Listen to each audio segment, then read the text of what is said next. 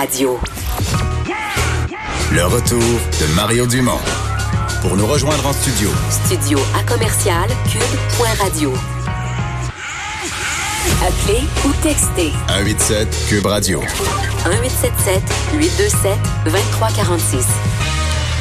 C'est apparu dans l'actualité euh, tout à coup comme ça, avant hier, en milieu de journée, qu'un vol d'Air Canada était en difficulté au-dessus de Madrid. Euh, euh, maintenant, on a compris, bon, qu'il y avait eu, Vincent, un problème avec un pneu, euh, morceau de pneu ramassé dans le moteur. Un problème très, très rarissime, on comprend, là, mais qui a rendu la vie très, très complexe au, euh, au pilote de cet avion-là. Et finalement, on a tourné en rond le temps de, de, de vider le réservoir de carburant avant d'atterrir, finalement d'atterrir correctement en toute euh, sécurité. Euh, Guillaume Ruel était passager à bord de ce vol. Euh, bonjour, Monsieur Ruel. Ouais, salut. Vous avez repris l'avion le lendemain?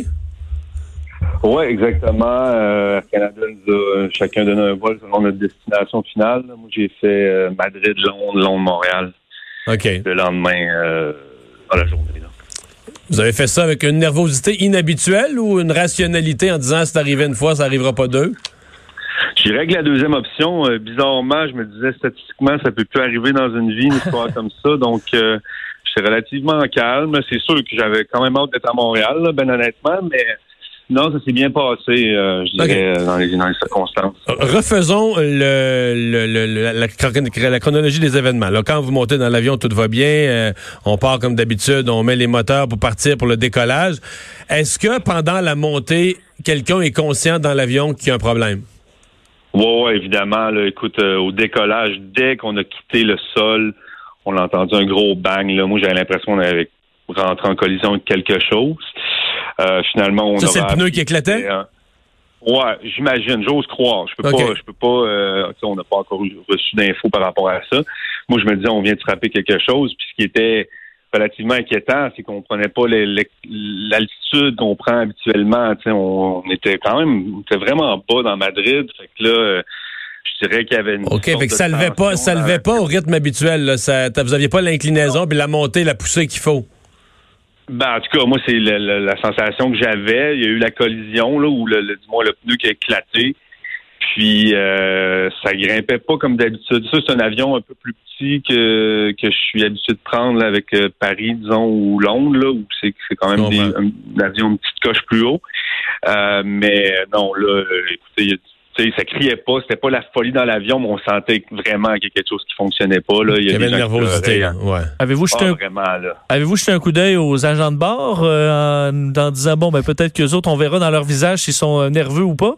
Ouais, mais j'ai en fait j'en avais pas tout près de moi, donc euh, j'ai c'est sûr que j'ai c'est la première fois que j'ai pensé de regarder si eux étaient nerveux. Ça a quand même pris 30 minutes là avant que disons une vingtaine là avant qu'on aille euh, qu'on ait euh, des infos, évidemment. Donc personne ne vous disait rien, là? ben, c'est-à-dire que je pense que les, les pilotes, les autres étaient occupés à gérer ce dossier-là, puis euh, le monde, ben, tu sais, les agents de bord étaient, étaient assis, puis les autres, ils, ils respectaient le fait qu'il fallait rester assis. Là. Mais la, euh, la- la- la consigne d'en- d'enlever la ceinture, c'est jamais allumé, là. C'est jamais éteinte par de. Ah. C'est resté en mode nerveux tout le long, là. Ben Non, en fait, je dirais vraiment, c'est vraiment au début que c'était l'enfer. Les 15 20 premières minutes, c'est la première fois que je lisais vraiment comme il faut les instructions de sécurité là, de quoi faire dans ce moment-là, parce qu'on le levait pas. Tu sais, une année, là, on a commencé à tourner autour de Madrid. Là, on, là, on sentait qu'il y avait quoi, mais on savait pas encore c'était quoi les infos. Puis progressivement, ben là, on avait des infos. Euh, Le pilote était quand même très rassurant. Qu'est- Qu'est-ce qu'on vous a dit la, la première fois que quelqu'un a pris la parole? C'était quoi la première information, là, quand vous avez entendu une voix là, dans, les, dans la radio? Ben, en fait, je pense que c'est vraiment le pilote qui a dit que euh, je, je suis pas sûr que c'est la première fois. En tout cas, moi, la, la, la première info que j'ai captée importante, c'est, qu'il y avait un pneu qui avait éclaté. Euh, le, le moteur, ils n'en ont pas parlé, évidemment. Euh, moi, bizarrement, j'avais Internet. Euh, du moins, les, les, les, gens autour, il y a du monde qui avait des infos. Fait que quand ça a commencé à popper, on a su qu'il y avait un moteur aussi qui fonctionnait pas, mais eux, ils ont jamais je pense qu'ils voulaient, ne voulaient pas nous, inquiéter non plus. Je te dirais que le tournant, c'est vraiment quand le, le jet, euh, le F-18 espagnol est venu voir l'avion. Ça a pris quand même une heure ou deux là, à tourner autour. Puis, euh, Ça, vous l'avez, les gens le voyaient par le hublot, là. Ouais, ouais, ouais. Moi, j'ai j'ai des petites vidéos, là, on le voit vraiment bien, qui passe en dessous, qui regarde vraiment l'état de l'avion. Mais C'est ça, quand même, là que... Mais vous devez vous deviez vous dire parce que je comprends là ce que le pilote est rassurant, mais quand on, a vu- on envoie un avion de chasse visiblement pour prendre compte des dommages, est-ce que vous vous êtes vous avez quand même craint le pire à ce moment-là en disant coudonc, qu'est-ce qu'est-ce qu'est-ce qui est en train de regarder, quel est l'état de l'avion dans lequel je suis? Ouais, ben c'est sûr, c'est sûr.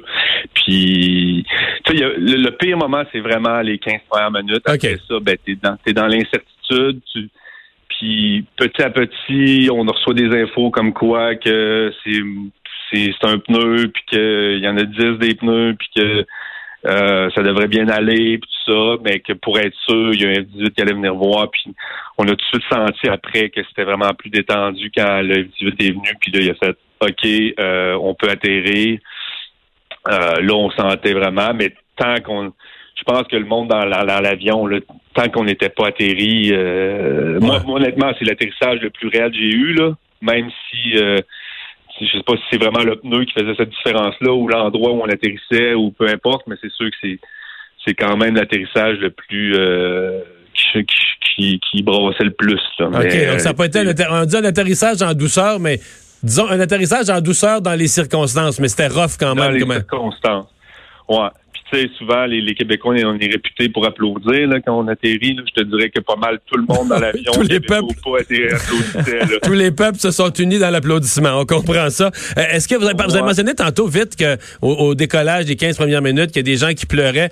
Est-ce que ce serait exagéré? Est-ce qu'il y a des gens qui ont, qui ont, qui ont été en détresse tout le long, qui ont paniqué? Est-ce qu'ils ont dû avoir les, les exemple, les, les- les services des, des agents de bord pour les rassurer, etc.? Ben, évidemment, les gens posaient des questions, mais dans les circonstances, pour vrai, c'était vraiment calme. Il y a eu personne qui criait, là, on allons tous mourir, ou. C'était vraiment calme. Le monde, oui, il y a du monde qui pleurait, mais c'était très calme pour la situation. Puis honnêtement, l'équipe là était vraiment là pour pour répondre à nos questions. Pour euh, puis plus il y avait de l'info, plus les gens étaient rassurés.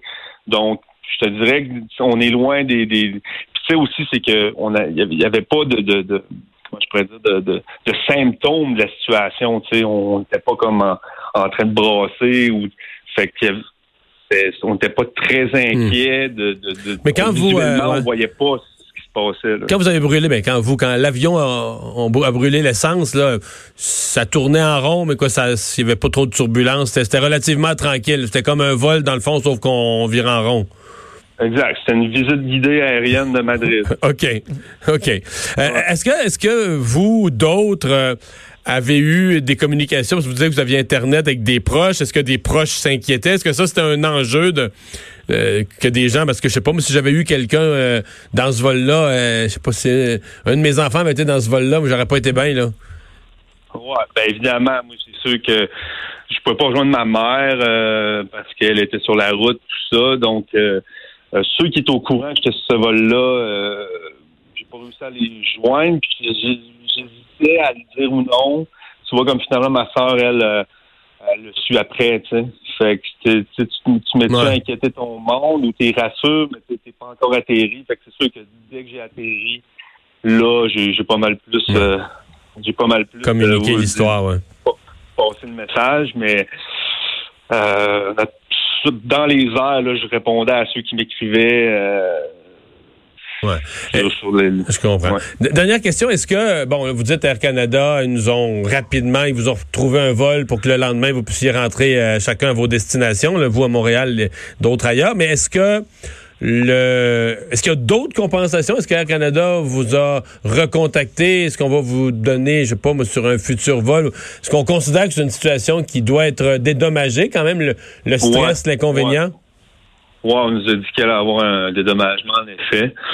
À cet égard-là, là, euh, quand on, a- on est atterri, bon, on était dans une salle, il y a une petite conférence de presse où ils nous ont dit ce qui allait passer. C'est sûr que tout le monde avait sa propre réalité à eux, donc tout le monde voulait savoir un peu, mais on a reçu rapidement les, les nouveaux billets. On était à l'hôtel, on a eu un repas. le- disons que les, les verres de vin, euh, moi en tout cas de notre bar, là, avec la gang que j'étais, on, on a pris une coupe de verre de vin. là. on trouvait que ça goûtait bon euh, dans les circonstances. Puis, euh, qui est étonnant aussi, c'est euh, comment le message se passe vite de ces histoires-là. On est sorti, là, il y avait, je te dirais, une cinquantaine de, de journalistes, de médias, les Kodak. Euh, ouais, mais c'est parce que juste vous dire que votre avion, là, pendant une heure, mettons ici, là, il était euh, en direct sur les chaînes de nouvelles en continu. Là, on le regardait, on le voyait tourner, on voyait d'autres avions arriver sur la piste, puis on l'a vu atterrir. Uh-huh. Tout le Québec l'a vu atterrir en direct. Donc, quand même, euh, c'est une histoire qui... Ça n'a pas passé Ouais. tout à fait inaperçu. Ben, Guillaume Ruel, Non, non. merci, ouais, merci beaucoup d'avoir été avec nous, puis euh, bonne chance dans vos vols futurs. Ouais, ça fait plaisir, merci. Salut. Quand même. Ben, je pense qu'on parle quand même à quelqu'un qui a une, une bonne philosophie de vie et un bon tempérament. Là. À mon avis, il y en a quelques-uns qui étaient, qui étaient plus nerveux encore. Là. Ouais, ouais. Ouais, ouais, tout à Parce fait. que, surtout en voyant le, effectivement un avion de chasse s'approcher, là j'aurais fait, tu sais, j'aurais été rassurant jusque-là. J'aurais dit Mario, stresse pas, des procédures normales, il brûle du carburant, on va revenir. l'envoyant un C'est F-18. juste un pneu, l'envoyant un F-18, ok, ben là c'est peut-être pas juste un pneu, peut-être que le, tout le dessous est arraché là, puis qu'on envoie ça euh, et qu'on va nous, ou on va nous abattre. On va euh, nous abattre parce qu'on va nous abattre au-dessus de la mer, pas qu'on tombe sur un village. Exact. J'aurais eu une grande. Là, j'aurais pas pu te rassurer beaucoup parce que c'est effectivement. Puis je demandais à des pilotes euh, expérimentés, est-ce que c'est habituel d'envoyer des, avions de chasse pour des dommages du genre C'est quand même très, très, très rare. Là. Voilà la pause.